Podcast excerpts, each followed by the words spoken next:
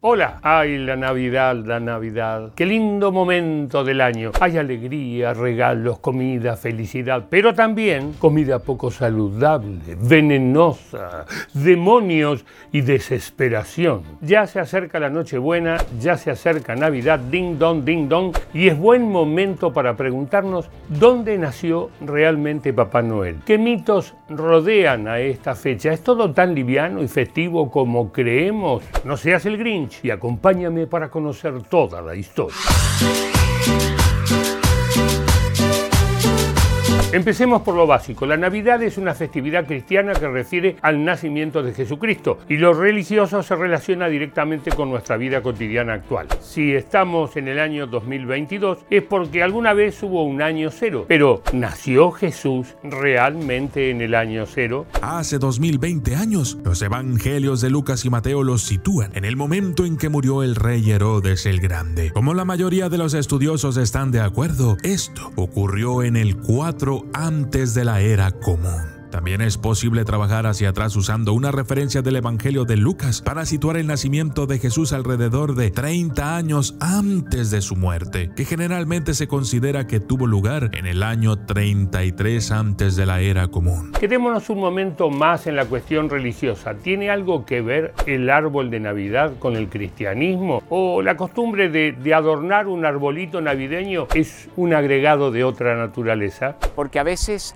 eh, hay personas que piensan, por ejemplo, que el árbol de Navidad es un símbolo pagano. El gran sentido viene ya de una tradición muy antigua de la humanidad. O sea, se piensa que ya los chinos y los egipcios usaban los árboles para decorar la casa. Durante el Renacimiento, los cristianos adoptaron este símbolo y le dieron un nuevo significado para festejar la llegada del Salvador al mundo. El árbol de Navidad no es el único elemento relevante de la decoración navideña. También, como vemos todos los años, son los colores. Todo se vuelve rojo y verde cuando se busca inferir a esta fiesta. ¿Pero por qué? ¿De dónde viene rojo, verde? de rojo verde. What's most interesting about the red and green color combination of Christmas is that it's a combination of the beauty of nature and the crassness of commerce. The Victorians are often associated with the red and green of Christmas, but if you go back and look, for example, at Victorian Christmas cards, you're not just going to see red and green. You're going to see red and blue, blue and green, blue and white all different palettes. Ya que nos metimos en tema, hablemos sobre la figura de Papá Noel. ¿Cuál es su origen? ¿Cómo surgió la tradición de dar regalos? Nicolás de Bari nació en el siglo IV, en una ciudad turca y de una familia muy rica. Cuando era muy joven, sus padres murieron de una epidemia de peste y así se convirtió en el heredero de una gran fortuna que decidió entregar a los que más lo necesitaban. Una noche, Nicolás se subió por los tejados de su ciudad cargado con una bolsa llena de monedas de oro. Cada vez que llegaba a casa de un vecino, metía unas monedas de oro en un calcetín y las dejaba caer por la chimenea. Ok, muy lindo lo de los regalos, pero ¿de dónde viene la idea de que Papá Noel sale de la nieve, que vive en un lugar súper frío y que todo es blanco a su alrededor. ¿Dónde vive Santa Claus? Este personaje viviría en el Polo Norte, concretamente en la provincia finlandesa de Laponia, muy cerca del Círculo Polar Ártico. Y es que en esa región existe una encantadora población llamada Rovaniemi, que fue designada como el pueblo oficial de Santa Claus. Situado a 8 kilómetros de distancia de Rovaniemi, se encuentra el parque temático Santa Claus Village, que no solo está dedicado a este entrañable personaje, sino a todo aquello relacionado con la Navidad. Hasta acá todo bárbaro, todo fantástico, pero los mitos navideños no son solo historias de inocencia y celebración, también de vez en cuando mete la cola el mismísimo demonio. Todos conocemos la historia de Santa Claus, pero detrás de la imagen de aquel personaje generoso y amigable con los niños, existía en el pasado una diabólica leyenda pagana de Navidad. Es la del Krampus, que se celebra el 5 de diciembre. La palabra Krampus proviene del antiguo alemán Krampen, que significa garra. Según la leyenda, Santa Claus no viajaba solo. Su acompañante era un diabólico personaje cubierto de pelo, con una larga lengua roja. Mientras San Nicolás recompensaba con regalos y dulces a los niños buenos, Krampus se encargaba de los desobedientes. Otro mito navideño dice que lo que se come come en las fiestas hace que aumentemos de peso. ¿Están así? ¿Y qué hago con el maní con chocolate, con la sidra, el vitel toné y todas las cosas?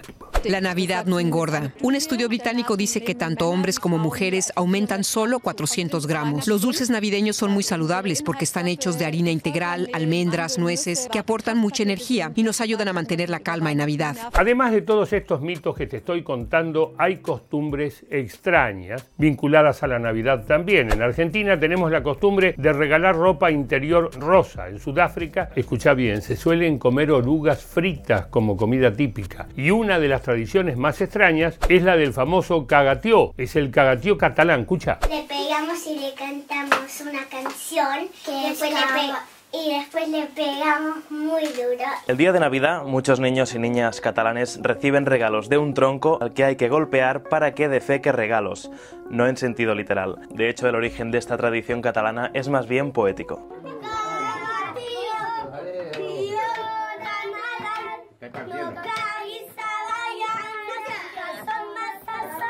A esta costumbre de pegar un tronco se la conoce como fe cagar al tío de Nadal. En español, hacer cagar al tío de Nadal. Pasemos a otro mito de Navidad. ¿Es verdad que en Suecia se prende fuego una cabra? Estamos todos crazy, Macaya. Cuestión que en esa fiesta había una cabra que supuestamente ayudaba a Santa Claus. Entonces, desde 1966 en la ciudad de Gävle, en Suecia, dijeron, si la tradición es que haya una cabra, vamos a hacer una cabra. Así que todos los años se arman una cabra gigante de 13 metros de altura y que además está prohibido hacerle daño pero también es tradición, así como es tradición que la armen, también es tradición tratar de prenderle fuego a la cabra. De las 55 veces que estuvo la cabra, solamente sobrevivió en 18 y es parte de lo que hace famosa a la cabra. Un mito muy terrible señala que en las fiestas de fin de año aumentan los índices de suicidio por la cantidad de personas que pasan estos días en soledad. Pero esto, ¿están así? La soledad y la ausencia familiar son factores importantes en lo que al suicidio respecta y estos factores suelen percibirse más en las fechas de las fiestas. Entonces, ¿interfiere clínicamente esta época del año en nuestro estado anímico? La respuesta es que sí, y como consecuencia de ello podrían llegar a aumentar los suicidios. Además, hay quienes sienten una gran presión social por las continuas campañas publicitarias que transmiten la necesidad o el deber de estar felices y en familia. Sin embargo, hay varios estudios que han demostrado que no hay un vínculo importante entre depresión, suicidio y estas fechas. Dentro de la multiplicidad de estudios es posible decir que la mayoría de los autores consideran esta creencia como un mito. Volvamos a temas más simpáticos. Una tradición muy relacionada con la Navidad es la del canto de villancicos. Dong, ding dong. Pero ¿de dónde sale esa costumbre? ¿En todo el mundo se cantan villancicos? Todo se remonta a finales de la Edad Media, cuando los villancicos eran simplemente canciones alegres que se cantaban en las villas españolas. De hecho, la palabra villancico deriva de villanos, que era el nombre que se le daba a los habitantes de estas villas. Los villancicos se cantaban en fiestas populares y narraban acontecimientos que habían sucedido por estos parajes, como amores, desamores, muertes, sátiras. Así que básicamente estos villancicos hacían el papel de noticiero para el pueblo. No termina ahí el tema de las canciones de Navidad. Hay una intriga que tengo de toda la vida. ¿Por qué una canción suena navideña? ¿De dónde viene ese sonido tan característico? ¿Sabes que no logro darme cuenta? So at the end of it, what makes a Christmas song? Sleigh bells, of course. Nothing else but sleigh bells. Vamos a hacer un ejemplo. Vamos a coger una canción no navideña y vamos a hacerla sonar a Navidad forzadamente. La voy a tocar un poco más lenta, ¿vale? Un poco más solemne. Y ahora simplemente añadámosle cascabeles. Navidad, Navidad, dulce Navidad, una época llena de magia, de regalos, de peleas entre parientes que se tomaron una copita de más y también de grandes mitos y tradiciones que perduran desde hace siglos y seguramente seguirán estando ahí año a año. Che, mis regalos ¿dónde están? Feliz Navidad y hasta la próxima. ¿Te gustó el informe?